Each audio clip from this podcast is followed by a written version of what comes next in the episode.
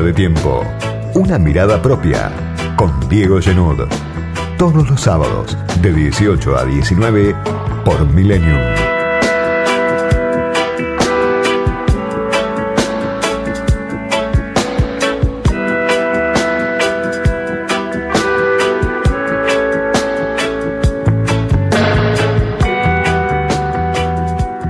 Semana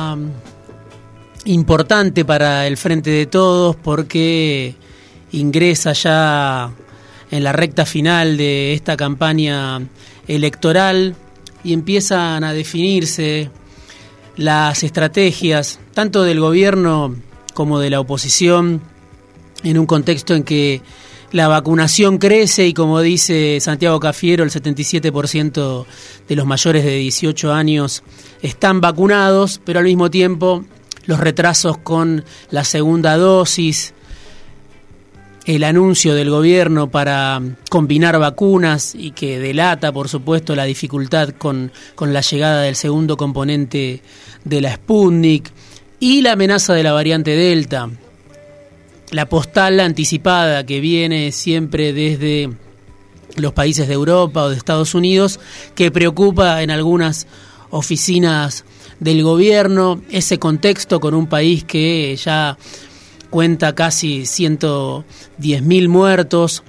y la discusión tanto dentro del gobierno como dentro de la oposición. Peor incluso en la oposición, donde se está dirimiendo el liderazgo post-Macri.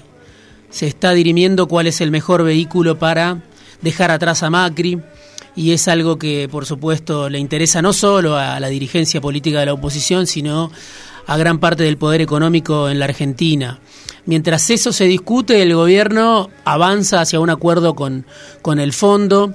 Habrá que ver cuándo llega, si llega antes o después de las elecciones de noviembre, pero sin duda Martín Guzmán, ahora revalidado, ahora respaldado por la propia Cristina, empieza a trabajar en ese acuerdo para evitar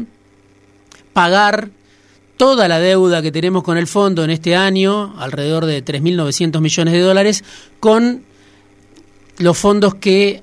acaba de anunciar el Fondo Monetario va a enviar en concepto de derechos especiales de giro. Son 4.300 millones de dólares, de los cuales la mayor parte va a ir a pagarle al fondo. Viene plata del fondo, un regalo del cielo, el gobierno la usa, Cristina lo anunció hace dos semanas para pagarle al fondo mayormente y lo que discute Guzmán es qué va a pasar con esa segunda cuota de 1.800 millones de dólares que vencen en diciembre. Por ahí me parece van los carriles centrales de esta discusión entre la vacunación, el acuerdo con el fondo y el debate a nivel de la política. Pero esta semana y la que viene me parece deja también como un elemento central el rol de los movimientos sociales que forman parte del Frente de Todos. La mayor parte de las organizaciones sociales están dentro de lo que se conoce como el Frente de Todos. Estamos hablando del movimiento Evita, estamos hablando de Barrios de Pie, estamos hablando de la CETEP, la organización donde pesa fuerte Juan Grabois. Esos movimientos sociales que apoyan a los Fernández y que salieron relegados del cierre de listas que armó el Frente de Todos. Con muy pocos lugares, el primer lugar en la lista de candidatos a diputados nacionales es para Daniel Menéndez, que está decimosexto en esa boleta. Es probable que ingrese, pero sería el único representante de los movimientos sociales en la boleta del, del gobierno. ¿Por qué pasa eso? Es algo que muchos se preguntan y no encuentran una respuesta porque los movimientos sociales tienen un protagonismo formidable. Si uno mira movilizaciones como la de este 7 de agosto a San Cayetano, otra vez a pedir trabajo, un despliegue importante, una movilización que además de la gente que se moviliza representa a una parte muy grande de la sociedad que son los trabajadores informales, los trabajadores precarios, los que se cayeron hace rato de la formalidad laboral y que en muchos casos tienen empleos de, subsistencia. los movimientos sociales alineados con el gobierno representan a esos sectores que además son los sectores más golpeados por la pandemia. Si los que tenían un empleo registrado en el sector privado lograron en su mayoría conservar el empleo, lo mismo que los empleados estatales que lo pagaron con caída del salario real, el contraste está entre los trabajadores precarios, muchas veces vendedores ambulantes, informales que se inventan su propio empleo de subsistencia y que están representados por estas organizaciones sociales. ¿Por qué no tienen lugar? ¿Por qué a la hora de traducir esa capacidad de movilización que expresan en la calle no logran lo que se proponen? Es, creo yo, una materia de, debate incluso dentro del, del frente de todos movimientos sociales protagonistas por los cierres de listas que los dejaron muy mal parados o que los dejaron con mucho menos de lo que esperaban en todos los casos. Movimientos sociales protagonistas por esta movilización también a San Cayetano y también por lo que viene en el Ministerio de Desarrollo Social donde va a asumir Juan Zabaleta, se va Daniel Arroyo, un ministro que había ocupado un cargo en un ministerio loteado. Y ese ministerio loteado, entre la Cámpora, entre el movimiento Evita, entre varios de pie, lo sobrevive. Se va a rollo, pero el ministerio sigue conteniendo eh, en su interior a las distintas versiones del, del frente de todos. Y el gobierno, en este laberinto en el que está muchas veces encerrado, decide a la hora de avanzar en las elecciones inyectar fondos a los sectores más postergados. De acá hasta el 14 de noviembre seguramente se va a vivir una inyección de fondos que el Estado Nacional distribuye entre los sectores más vulnerables después de un primer semestre de ajuste muy fuerte como el que generalmente comentamos en este espacio y no son datos únicamente que menciono yo, sino que la Oficina de Presupuesto del Congreso o consultoras como Analítica hablan de el fuerte recorte de gasto social en el primer semestre cayó 17% en términos reales, en contraste con el aumento de los subsidios. Caía el gasto social, aumentaban los subsidios, ese sistema de subsidios pro ricos del que hablaba Martín Guzmán el gobierno que durante el primer año, a través de las decisiones o la guía de Martín Guzmán, hizo un profundo ajuste silencioso, ahora decide inyectar, según analítica, casi un punto del PBI. Aumenta el gasto social, aumenta la obra pública, aumenta la transferencia de ingresos para tratar de contener la situación que se vive en los bordes, donde nada sobra, en una Argentina que se destaca por contraste con un continente convulsionado. Por eso el rol de los movimientos sociales,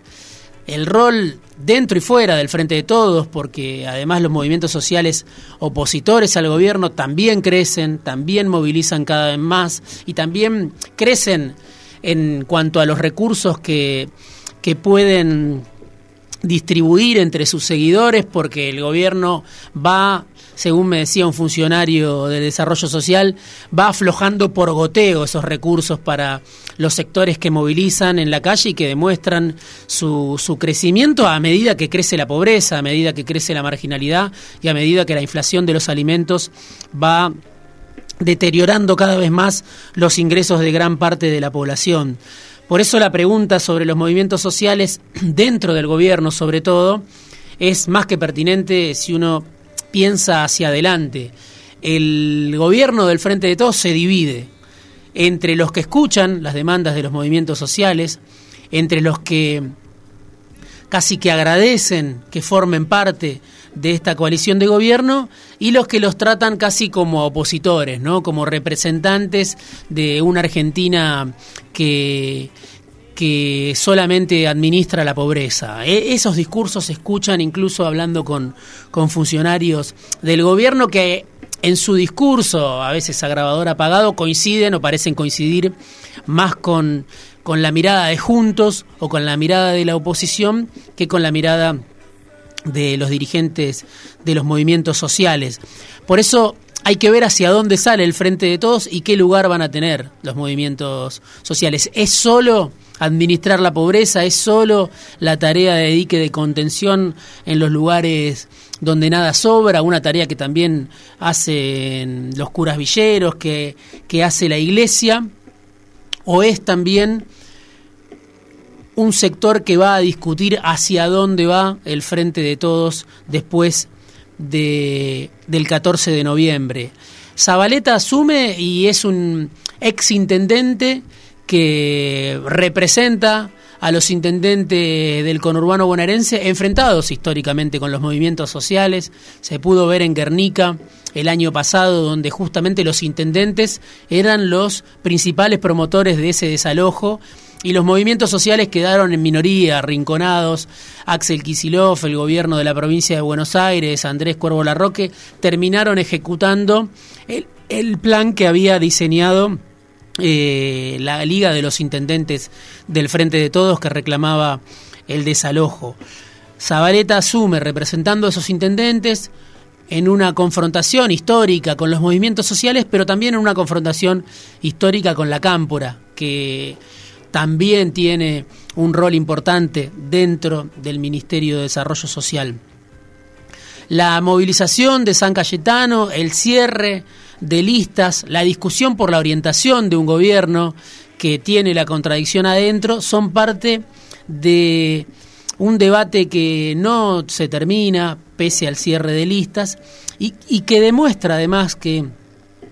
gran parte de la población sigue al margen de la formalidad laboral. A ese sector, al sector que más sufrió la pandemia y el ajuste durante los años de Macre, representan los movimientos sociales pero no logran traducir ese poder de movilización, esa tarea de contención en lugares institucionales o en los lugares institucionales que quisieran tener. Como me dijo también esta semana un funcionario del gobierno que además es dirigente social o viene de los movimientos sociales, quedó claro que el bandorismo social no funciona, me dijo,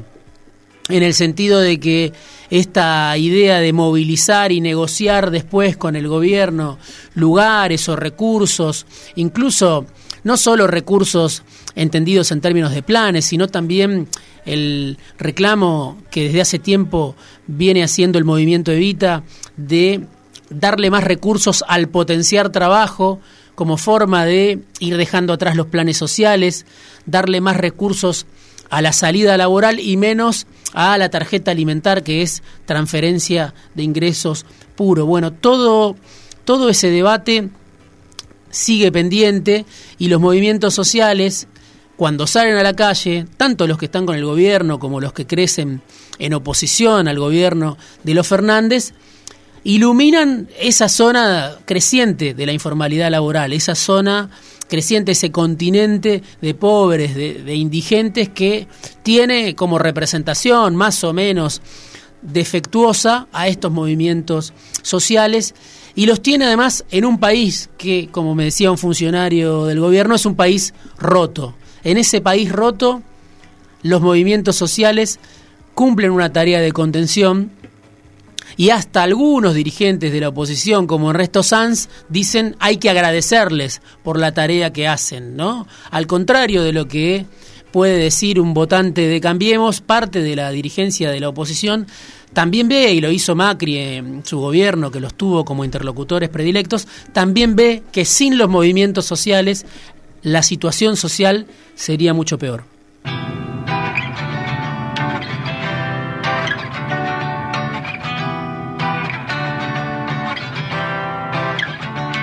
Editorial, análisis, conversaciones, entrevistas, fuera de tiempo, con Diego Genud.